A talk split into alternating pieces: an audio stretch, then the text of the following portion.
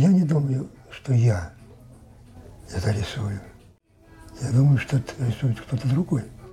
Он очень талантливый человек. С талантами всегда немножко трудовато.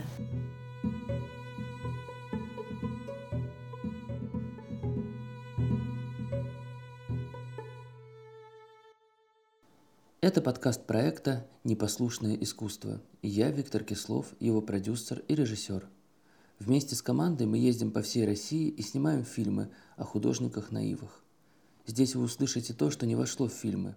Мы погрузимся в мир художника и попробуем нащупать источник творчества.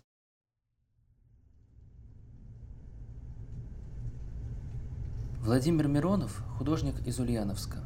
Наше общение началось так. Я звонил ему, задавал какие-то вопросы, а ответ художника услышать было невозможно из-за его тихого голоса.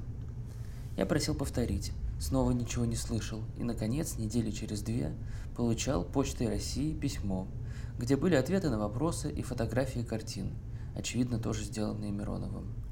Это были маленькие карточки 9 на 12, иногда в расфокусе, иногда смазанные, так что размер его картин и масштаб тем, с которыми он работает – я понял только в Ульяновске.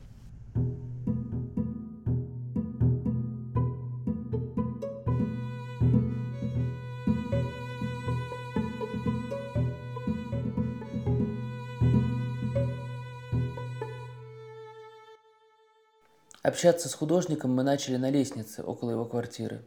Он вынес туда свои работы и последовательно рассказал о сюжетах. Такая локация была выбрана неспроста. Именно здесь, он создает свои полотна. Мы пересняли работы Владимира Миронова, и теперь их можно посмотреть на нашем сайте undisciplined.art. Нас встретила жена художника Галина Ивановна. Здравствуйте. Здравствуйте. А я жду-жду никак. Так, вот Вы их так понесете? А куда мы их понесем? Мы их никуда не понесем. А, вы их... Я думала, вы их забирать приехали. Нет, вы их смотрите. А я думала, вы их забирать обрадовался. А, нет, нет, нет. Не нравятся вам картины? Нет, почему? Нравится. Как же не нравится? А чего же радуетесь, что забирать? Ну, как-то они лежат, и а это будут где-то чего-то. Как же, видите, какие красивые. Очень красивые, да. Гордитесь Владимиром Федоровичем? Ну а как же, интересно, все же муж, еще и рисует. А давно вы вместе? 50 с лишним лет. Фантастика. Расскажите еще немножко про вашего мужа. Как у вас с ним отношения складывались? У нас нормально. Конечно, где-то он и вспыливает, где-то, но он такой человек очень, э, он очень талантливый человек. Понимаете, с талантами всегда немножко трудовато. Он занимался, вот, он пошел дворником для того, чтобы рисовать. Он э, в НИИ работал, должность хорошую занимал.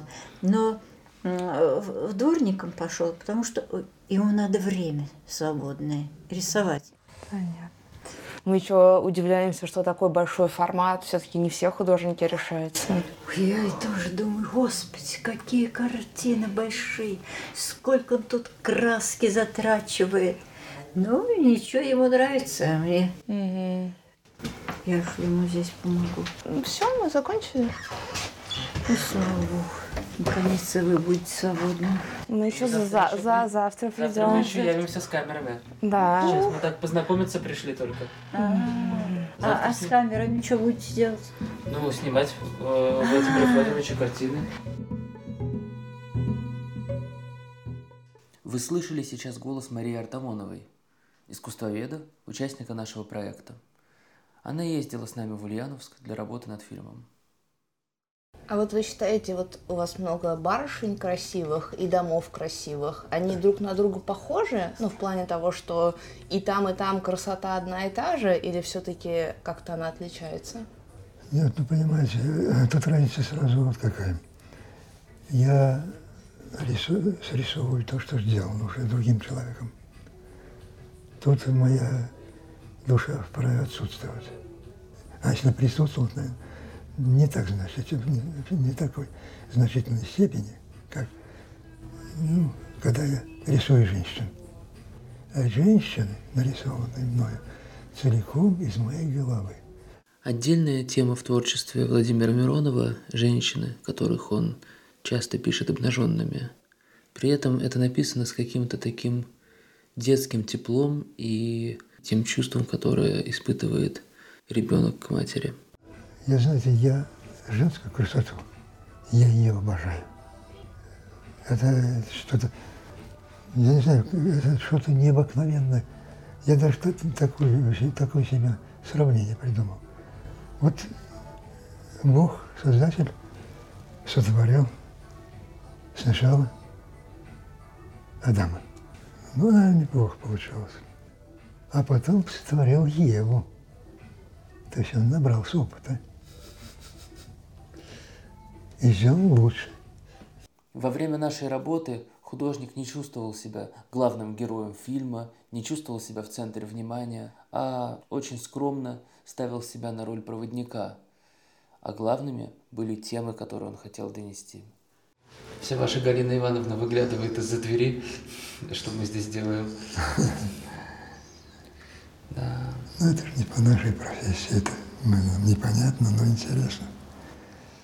А то, что вот э, про вас говорят, то, что вы наивный художник, это вы согласны с этим?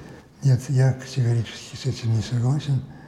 И я об этом письменно заявлял в, в наш музей. И одной прохожей умнице, умной женщине, сказал, я не разделяю это словосочетание. Оно, оно бессмысленно. Искусство есть искусство. Это наивысшее мастерство. А если тут к этому подцеплено еще слово наивное, то что художники, можно сказать, если он наивный, разве он может сделать совершенство? Ну да. Противоречивое слово.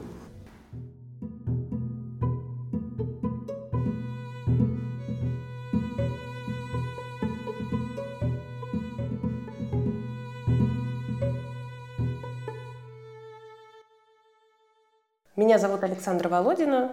Я кандидат философских наук, сотрудница сектора эстетики Института философии РАН. И я много лет занимаюсь, интересуюсь наивным искусством, искусством художников-самоучек, аутсайдерским искусством и так далее. Много существует терминов, о которых мы поговорим отдельно. В самом деле наивные художники, художники-самоучки э, часто определяют себя, говорят о себе совершенно по-разному. Кто-то согласен определять себя как наивный художник, кто-то нет.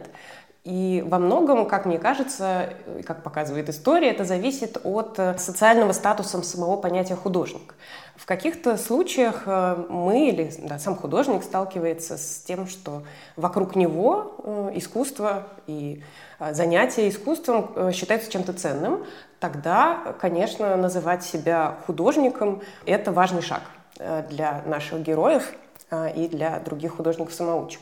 А, бывает наоборот, если в сообществе ценится там, физический труд или постоянная занятость э, на работе, тогда, конечно, к художнику будут относиться со скептицизмом, что он ничего не производит, да, только занимается какой-то вот этой вот непонятной э, ерундой. И в этом случае Художник вынужден как-то рефлексировать, да, иногда в нем смешиваются какие-то ощущения гордости и желание заявить о себе как художнике, и в то же время желание как-то оправдать, почему да, он считает для себя важным этим заниматься. И это всегда очень интересно, и действительно это очень зависит от ситуации. Если, скажем, художник, проживающий в психоневрологическом интернате, для него, точнее, в восприятии окружающих, статус художника придает ему субъектности, и да, его начинают воспринимать с большим уважением. А в других сообществах может быть иначе. Обобщая, наивный художник, э, художник э, не включенный полноценно в среду современного искусства, не использующий какие-то языки, приемы э, современного искусства неконвенциональный художник, да, то есть не следующий, э, не знающий, может быть, даже о каких-то негласных договоренностях, модах в современном искусстве, он действительно придумывает все с нуля практически. Да, он выращивает себя самостоятельно, самостоятельно изобретает приемы, темы, образы и сюжеты, и в этом смысле совершенно полноправно считает себя полноценным художником, поскольку он прошел самостоятельно э, такой серьезный путь. Путь. И, может быть, отчасти поэтому э, наши художники иногда не очень хотят называться наивными, поскольку тут есть такая какая-то эмоциональная, такая инфантилизирующая составляющая, которая им не очень приятна. А ведь действительно они проделали огромный путь для того, чтобы эм, выразить себя, чтобы найти свой собственный язык. Возможно, да, это какая-то уникальная способность, которая доступна и не всем профессиональным мейнстримным художникам.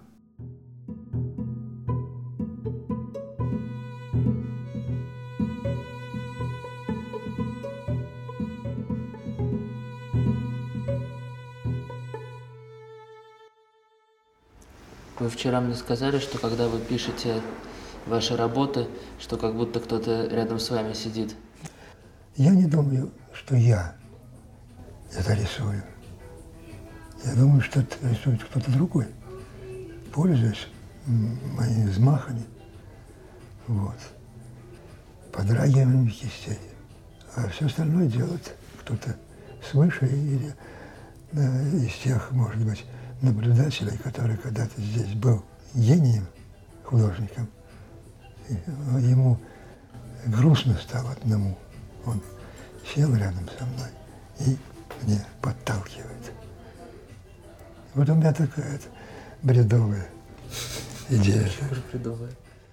Владимир Миронов не единственный художник, который описывает нам представление о том, что это пишет не он, а кто-то вводит его рукой. Но при этом, когда у одних художников это звучит как попытка придать себе какую-то дополнительную ценность или как-то оправдать, что ли, свое творчество перед зрителем. В глазах Владимира Миронова я увидел абсолютную искреннюю веру в то, что действительно он в этом творчестве не одинок. И вот я считаю, что, может быть, это Божья это что меня подталкивает продолжает опеку. Может быть, Христос, а может быть, какой-нибудь, как чья-то душа, душа из прошлых веков. И у меня был раз случай, когда я пытался себя контролировать. То есть вот тут, наверное, вот надо так шапкануть, тут вот так вот поширкать. И у меня в итоге ничего не получалось. Ну, не получалось в двух случаях. При работе над, двумя картинами. А вот когда я как будто кому скажу, подумаю, вот э, эта женщина должна быть грустной, богобоязненной, ну и с какими-то другими характерным состоянием. Я как бы включалась какая-то автоматика, как будто. Я работал уже не, не контролируя себя, не анализируя в мозгах, что, что надо, как надо мазнуть кистью, чтобы получилось то, что мне дает подсказки.